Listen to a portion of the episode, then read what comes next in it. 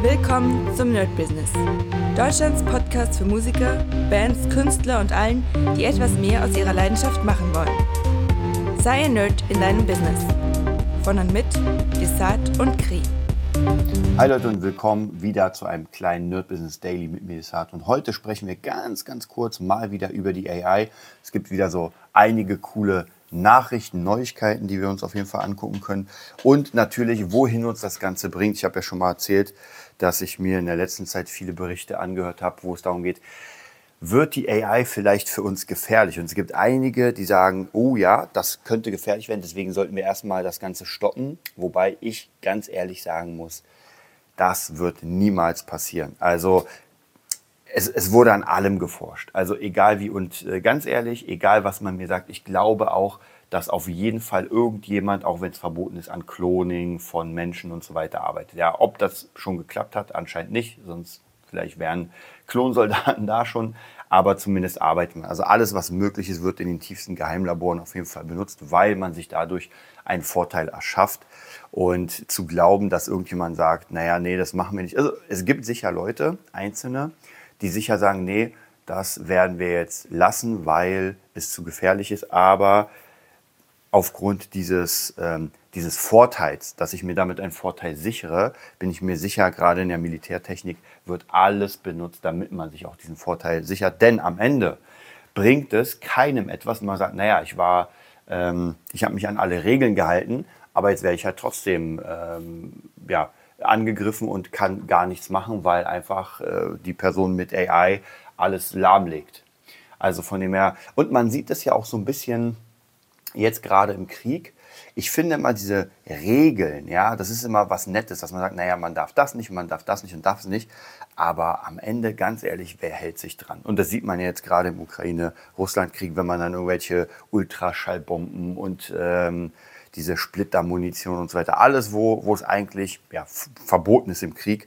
Aber das ist, wie gesagt, das ist lachhaft. Das Einzige, was, was ich schon glaube, was ist, ähm, ist, dass eine Nation aufpasst, wie weit sie etwas benutzt, weil es könnte ja sein, dass sich dann mehrere gegen sie schließen. Also praktisch, wenn ich zum Beispiel sage, gerade Atomwaffen, dass man sagt, okay, das ist eine rote Linie, die sehr, sehr viele Dinge auf einmal auslösen würde. Und da glaube ich schon, dass man sagt, nee, das macht man lieber nicht, sonst ist zu gefährlich, aber man wägt ab, wenn man irgendwelche Ultraschallwaffen oder sowas benutzt, die verboten wären, dass man sagt, ey, das können wir machen, weil da wird nicht jeder auf die Barrikaden springen. Ja, und so praktisch dehnt man die Grenzen. Aber ich bin mir auch sicher, bei der AI wird da ohne Ende geforscht. Und es gibt ja sogar, habe ich zumindest in einem Bericht gehört, ähm, das ist relativ teuer. Und zwar für 60 Euro gibt es eine AI, eine Chat-AI sozusagen, die diese, wie soll ich sagen, äh, diese moralischen Grenzen nicht hat. Weil ich merke, wenn ich mit ChatGPT quatsche oder auch bei Midjourney Bilder mache,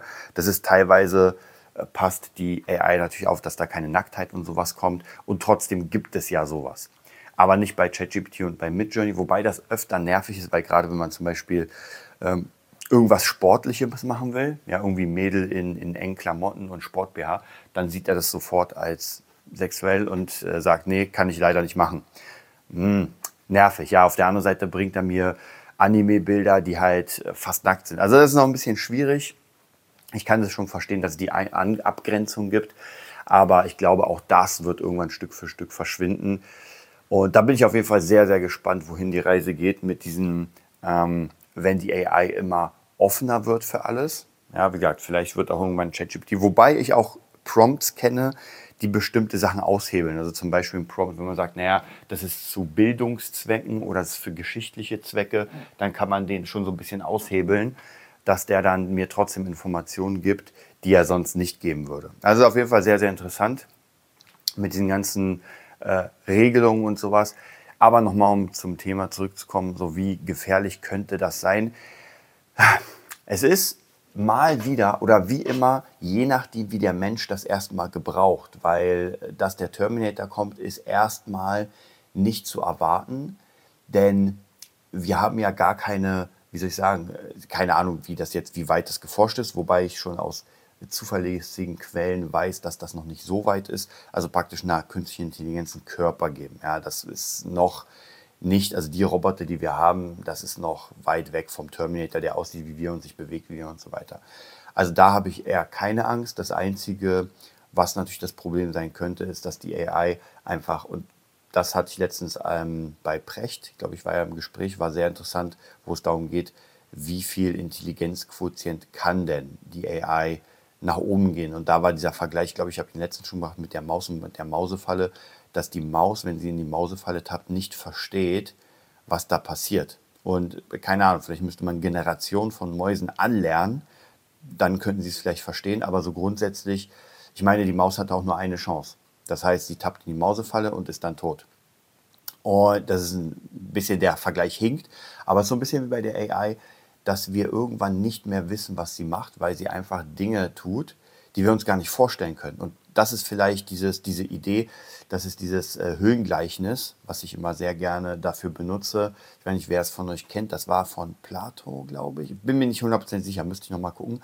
Aber da geht es darum, dass praktisch ähm, Menschen in einer Höhle sind und jetzt mal ganz rudimentär am Feuer sitzen, ihren Schatten sehen und Angst haben, weil sie ihren Schatten sehen und denken, oh mein Gott. Und dann ist eine Ebene höher, ist jemand, der praktisch auf die Menschen schaut und sieht, dass das ihr eigener Schatten ist, der gerade auf die Wand projiziert wird. Ja, und so geht es praktisch immer weiter, dass die nächste Person über diesem steht und immer mehr sieht. Und umso höher wir sind auf diesem Gleichnis, umso mehr verstehen wir. Und wir haben ja ganz sicher, das wird mir wahrscheinlich jeder beipflichten, noch nicht das Ende erreicht. Also, dass wir sagen, ey, mehr gibt es nicht zu erforschen. Leute, ich, ich persönlich glaube, wir stehen noch am Anfang. Es ist genauso, wie wenn man sich anguckt, wie alt theoretisch das Universum ist und wir irgendwie die letzten, als wenn das Universum ein ganzes Jahr wäre, dann wären wir, glaube ich, die letzten zwei Sekunden, drei Sekunden, vier Sekunden, ich weiß es nicht mehr genau. Also auf jeden Fall von dem ganzen Jahr wären wir, solange wir schon da sind, leben, wären wir nix. Und ich glaube, das ist auch mit unserem Wissen so, dass das, was wir jetzt gerade haben, was wir natürlich als krass sehen mit VR, mit künstlicher Intelligenz, sowas, ich glaube, das ist noch nichts. Also ich glaube, da ist noch eine ganze Menge mehr. Und gerade so Sachen wie, keine Ahnung, Telekinese, Schwerkraft und so weiter. Ich glaube, das sind noch Sachen, die wir irgendwann mit der Technologie aushebeln können. Ja. Und ich habe ja schon mal erzählt, dass ich als Idee ähm, zu fliegen, ja, es ist komplett ähm, Science Fiction, aber stellt euch mal vor, ihr hättet kleine Mini-Drohnen, die man nicht sieht. Ja, das gibt es in Fabulensis. Und diese kleinen Mini-Drohnen haken sich an euren Körper und ziehen euch hoch. Dann könntet ihr fliegen. Und durch per Gedankenkraft könntet ihr die praktisch steuern also, oder mit einem Joystick. Aber jetzt in der weiten, weiten Realität Zukunft könnt ihr per Gedankenkraft diese Dinger steuern. Also das heißt praktisch, es ist nichts anderes, als würde euch eine Drohne anheben. Nur halt, dass die überall an eurem Körper sind. Und wie gesagt, komplett äh, Science Fiction, aber theoretisch könnte man dann so fliegen. Man könnte die Schwerkraft aushebeln. Also wir bräuchten keine irgendwie Fallschirme mehr oder irgendwelche Gleiter und so. Also ich meine, die Idee gibt ja schon bestimmte so Suits, die, die fliegen können. Ist jetzt noch nicht, glaube ich, noch nicht so cool. Aber das wäre natürlich das nächste. Und so werden wir uns weiterentwickeln, wenn wir uns nicht selbst vernichten, natürlich. Ja, das Thema auf jeden Fall sehr interessant. Ich hoffe, ich konnte euch da ein bisschen ein paar Ideen reingeben. Ansonsten fürs Business ist natürlich AI wie immer sehr, sehr gut. Ich habe gleich auch noch das Treffen mit einem äh, Partner von mir, mit dem ich gerade so AI-Kurse erstelle, Schnupperkurse. Wir gucken mal, ansonsten wer Lust hat, kann natürlich den AI-Kurs bei Udemy kaufen, der AI-Flüsterer, glaube ich, war das. Und da mache ich jetzt entweder heute oder morgen Update, weil es gibt eine sehr, sehr geile Idee. Und zwar ähm, durch die Möglichkeit, dass die AI natürlich Informationen aus dem Internet sich holen kann, durch das Plugin, kann sie jetzt auf Kanäle zugreifen und das Ganze analysieren. Mega interessantes Feld für Leute, die irgendwie YouTube machen wollen, die Influencing machen wollen, Content-Erstellung und die AI euch dabei hilft und einfach analysiert, was funktioniert bei dem Channel oder nicht. Mega interessant. Bleiben wir dabei. Ich werde das demnächst für euch aufbereiten und dann hört ihr es hier als erstes. Bis bald. Das war die neueste Folge vom Nerd Business Podcast. Wir hoffen, es hat dir gefallen und bitten dich darum, uns eine 5-Sterne-Bewertung bei iTunes zu geben. 4 Sterne werden bei iTunes schon abgestraft.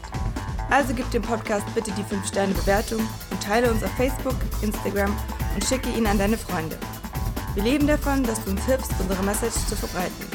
Wir danken dir vom ganzen Herzen dafür. Abonnier den Podcast, teile ihn mit deinen Freunden und wir hören uns in der nächsten Folge, wenn es wieder heißt, bist du ein Nerd in deinem Business? Nerd Business.